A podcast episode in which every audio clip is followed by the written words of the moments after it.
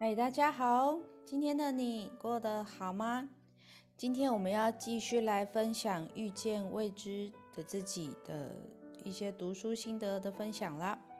那我今天想要特别提的是第四章呢，它有提到一个观念是，你要相信，在过去的每一刻，你的父母亲呢都已经在尽他们所能的啊，扮演好他们的角色。好，最近呢，我在开一些课程。好，在做一些信念的清理。那很有趣的是，呃，不论我们在清什么样类似的信念的时候，有可能都会清理到关于原生家庭的看法或者是一些想法。那其实我们对于过去的记忆，对于我们和父母亲之间小时候的记忆，那也是我们所。在我们的视角里面所投射出的其中个故事环节，但其实它并不代表故事本身。OK，好，那我想要谈谈就是就是呃，比如说我自己的原生家庭，那当然我的原生家庭也会有很多的故事存在。那对于我来说，我对于我来说，我的父亲跟母亲，我都有喜欢跟曾经的不喜欢的点。那我很印象深刻的是，呃，我以前会觉得，我我的父亲好像对他的同事，就是对于他工作的环境的同事都很好，好像对我们的孩子好像没有这么的亲近。其实，在我很小的时候，以我孩子的视角，我会觉得我好像得不到父亲的爱，或者是得不到父亲的关心，是不是？呃，其实当我在小的时候，我会认为那个是我的过错，对我会认为是不是因为我成绩不好，是不是因为我不够孝顺，是不是因为很多的种种？其实我会把很多，我到长大之后，我才发现有很多的想法是我自以为的去承担了很多家里面的关系，或者是。诶，我父母亲小时候，在在我小的时候，我父母亲的关系并没有很亲近。那我到很后面才发现，我有一部分的自己是认为是会不会是我的因素。OK，那有一次我在清理、在整理我跟我父亲之间的议题的时候，我有一次用换位的思考来看待我的父亲，我心里就想说，如果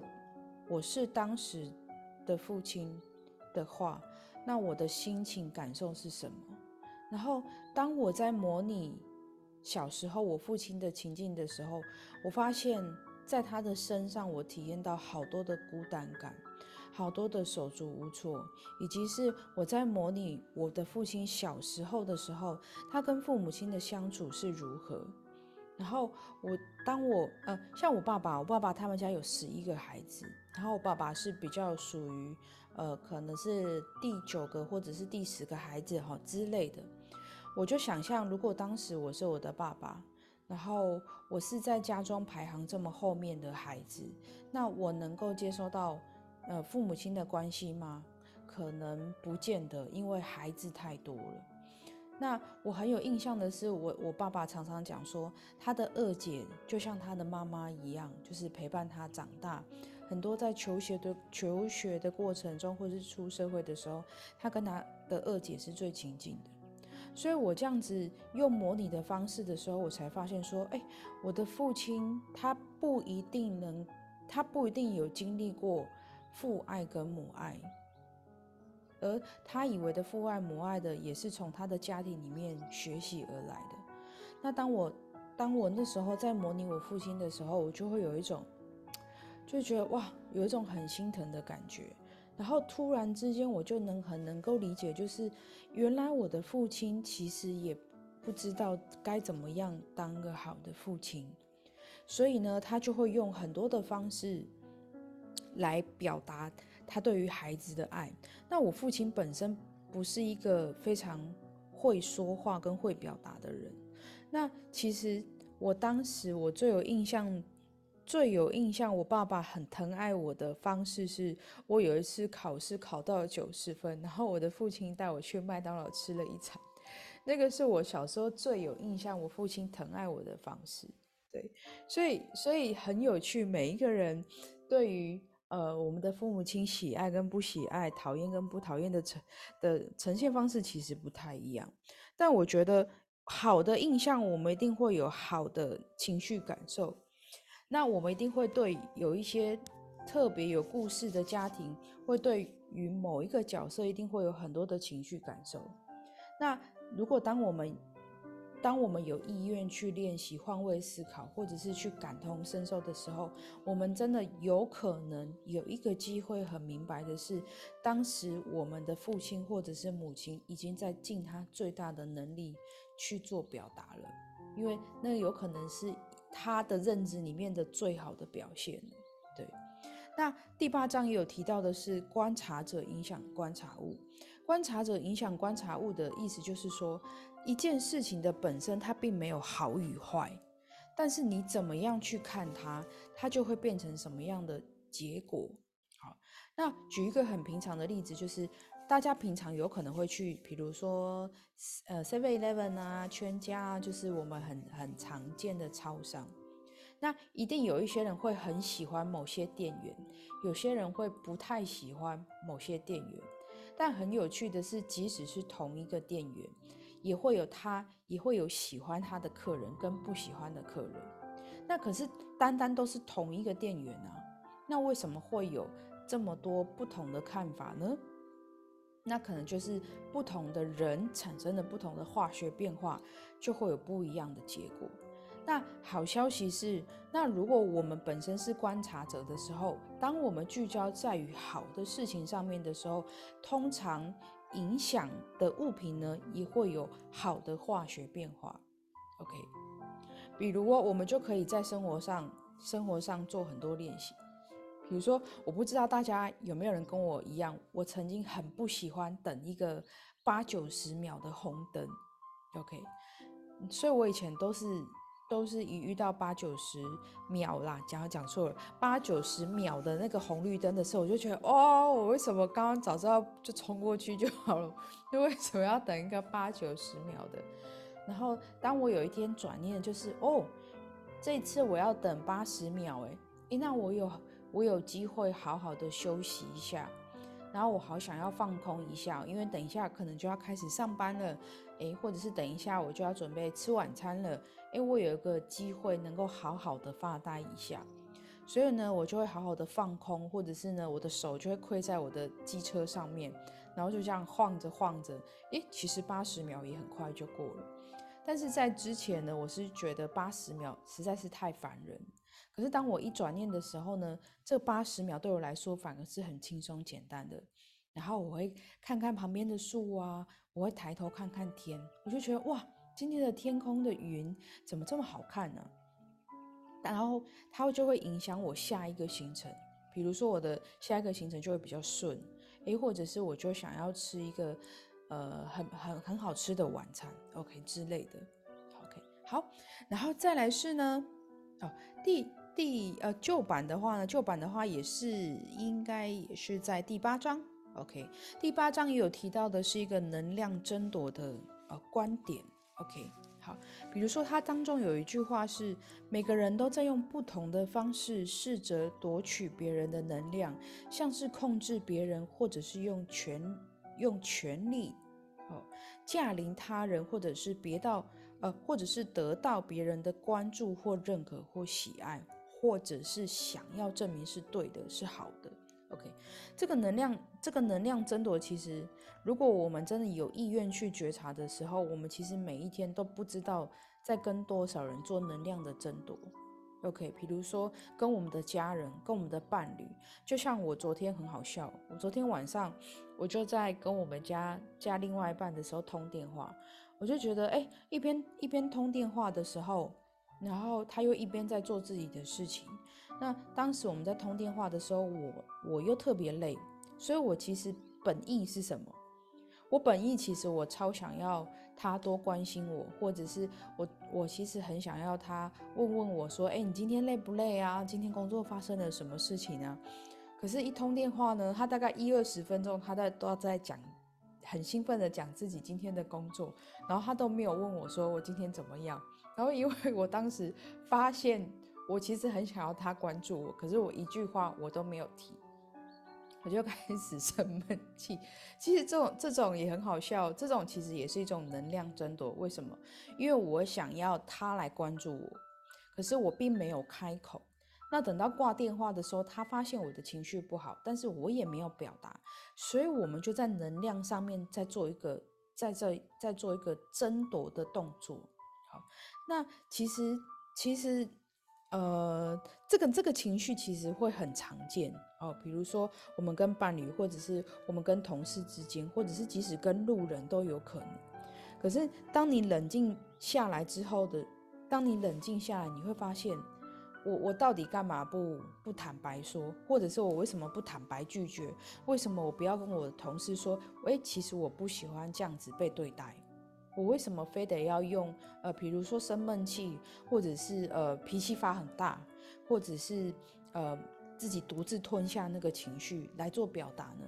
其实都是在做一种拉扯的战争，甚至是有时候我们就很想要争一个输赢，我就想要证明这样的情绪我的表达才是对的。那在一来一往之中呢，其实是非常非常耗能的。你会发现。当我们无意识之中的时候，我们在某一天的情绪的起伏到底有多大？那反过来想的是，如果我们把这一来一往、一高一低的情绪，如果我们都有意识的去觉察它，那能够减少这些情绪上面的起伏的时候，那最大的收益是什么？以及我们省下来的那些能量，是否可以放到更适合的位置上面去呢？我觉得这是可以让我们好好的去思考一下。OK，好，那我们再来往下看。好，好，我们来看一下，可能是第十二章或者是第十三章的时候，有有提到的是关于潜意识。我们都我们平常都用什么样的方式和我们的潜意识沟通？以及是我们去如何看待自己的身份认同？我们是会用工作，我又做什么工作？我做什么样的职位？我做高还是做低，来诠释我自己吗？我会用我今天的工作表现，今天的呃整体的表现来定义我自己吗？我会用今天早上顺不顺利，或者是今天的事情好与坏，去定义我今天是不是成功，或者是我今天是不是幸运的吗？OK，我们很常会用一件事情，或者是用一个状态来去定义自己的全部。OK，比如说，我很常会遇到个案的，很常会遇到个案会说：“哎，我的我的我一直都赚不到钱，我的我一直负债很多，而且我已经很努力了，为什么还是还是没有办法翻转我的我的金钱？”为什么还是没有办法赚到很多钱？那我是不是就是一个失败的人？OK，我们就会用当时的结果来去定义我们自己是成功或者是失败的。那那我们可以去想的是，真的要用这样的某一个面相来定义自己是成功或失败吗？好像